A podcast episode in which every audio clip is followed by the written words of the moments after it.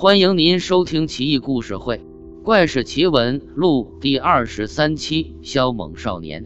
明朝正德年间，朝纲一片混乱，但是正德年间也出现了一大批有名的人物，比如中国历史上伟大的哲学宗师、心学创始人王阳明，还有杨一清、李东阳、大太监刘瑾，以及点秋香的唐伯虎。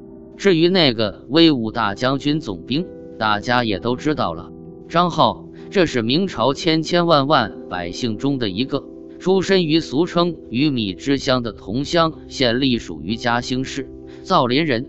这个人长得五短身材，臂力大的惊人，乡里乡外没有人能够比得过他。桐乡有一个昌蒲庵，庵前有个重七百斤的石狮子，张浩抓起它。健步如飞，在地上跑，围观的人无不啧啧称奇。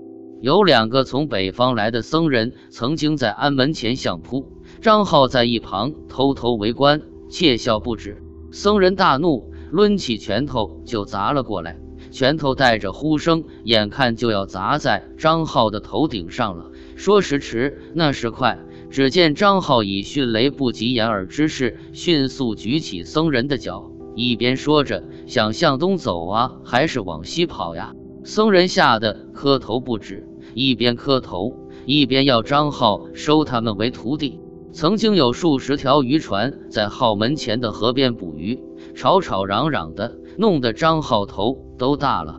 浩大声呵斥他们，让他们快滚。渔人们嬉笑着不理。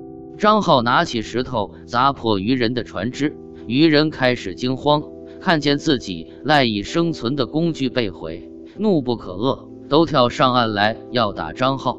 张浩站在河边，一把夺过渔人的篙，一拉，好家伙，好几个人掉入了水中，都在水里哭喊着救命。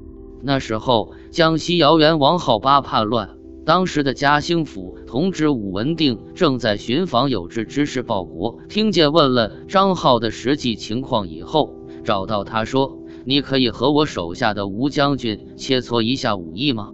吴将军是巡抚的公子，长得高大又威猛，力气也比一般的人大，所以文定让他随侍身边。文定先让他们试一下，先背起船上的铁索。只见小吴双手举起，高过头顶，而张浩则抓起铁索，一路嗖嗖嗖飞到了岸边。毫无疑问，这一盘是张浩胜出。武文定又说：“你们两个可以相扑吗？”两个人开始相扑，不一会儿，小吴便被张浩乐得透不过气来，脸涨得像茄子一样，舌头伸出很长，肋骨还被张浩弄伤了一根。文定连忙把两个人掐开，他对张浩说：“家里还有什么人啊？来我这里吧，把你家人都接过来。”张浩说：“我只有一个祖母，我要奉养她。”暂时不能替您效力。武文定于是把张浩的祖母叫来，拿出了十两银子，请人代为照顾张浩祖母。张浩到了开化以后，杀死了当地很多的叛乱者。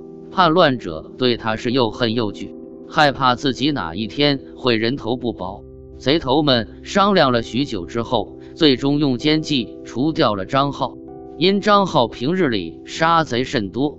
获得了很多马匹，至于那些论功受赏的金牌，也有好几面。